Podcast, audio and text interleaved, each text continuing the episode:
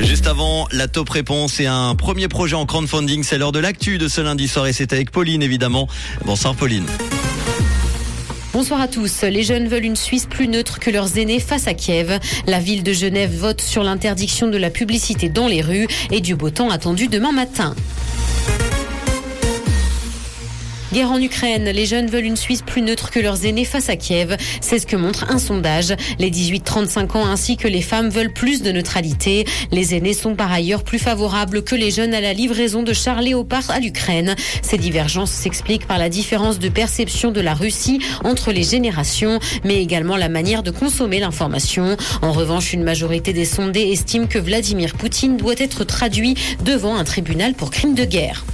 La ville de Genève vote sur l'interdiction de la publicité dans les rues. La population doit se prononcer le 12 mars sur le sujet. L'initiative Zéro Pub acceptée l'an dernier par le conseil municipal est attaquée par référendum. L'affichage culturel, sportif ou éducatif resterait cependant autorisé ainsi que le sponsoring. Les affiches marchandes disparaîtraient quant à elles de l'espace public. Les partisans de l'interdiction dénoncent notamment la promotion de produits nocifs pour l'environnement.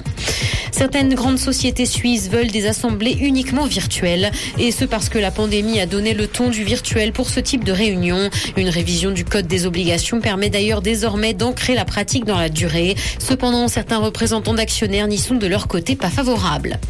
Dans l'actualité internationale, le Japon promet 5 milliards et demi de dollars d'aide supplémentaire.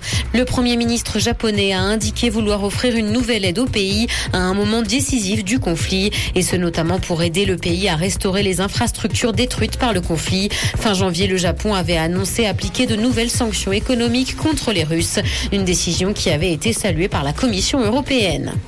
Union européenne, TikTok et Twitter sont parmi les réseaux promis à des règles plus strictes pour mieux lutter contre les discours haineux et la désinformation. Les plateformes qui déclarent plus de 45 millions d'utilisateurs auront des comptes à rendre à Bruxelles. L'UE avait donné aux acteurs du net jusqu'à vendredi dernier pour transmettre leur nombre d'utilisateurs actifs par mois et ce dans le cadre du règlement sur les services numériques. La nouvelle législation est destinée à mieux lutter contre la désinformation et les discours haineux, mais aussi à obliger les grandes plateformes à rendre des comptes sur leurs algorithmes.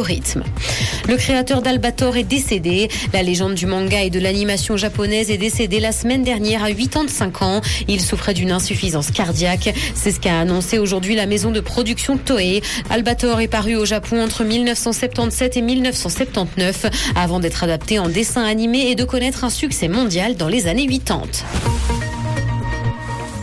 Il fera beau demain matin malgré la présence de nuages élevés. Côté température, le mercure affichera 2 degrés à Nyon et Yverdon, ainsi que 3 à Lausanne et Carouge. Bonne soirée à tous sur Rouge. C'était la météo, c'est Rouge. Merci Pauline, on te retrouve tout à l'heure pour le dernier flash info en fin d'émission à 19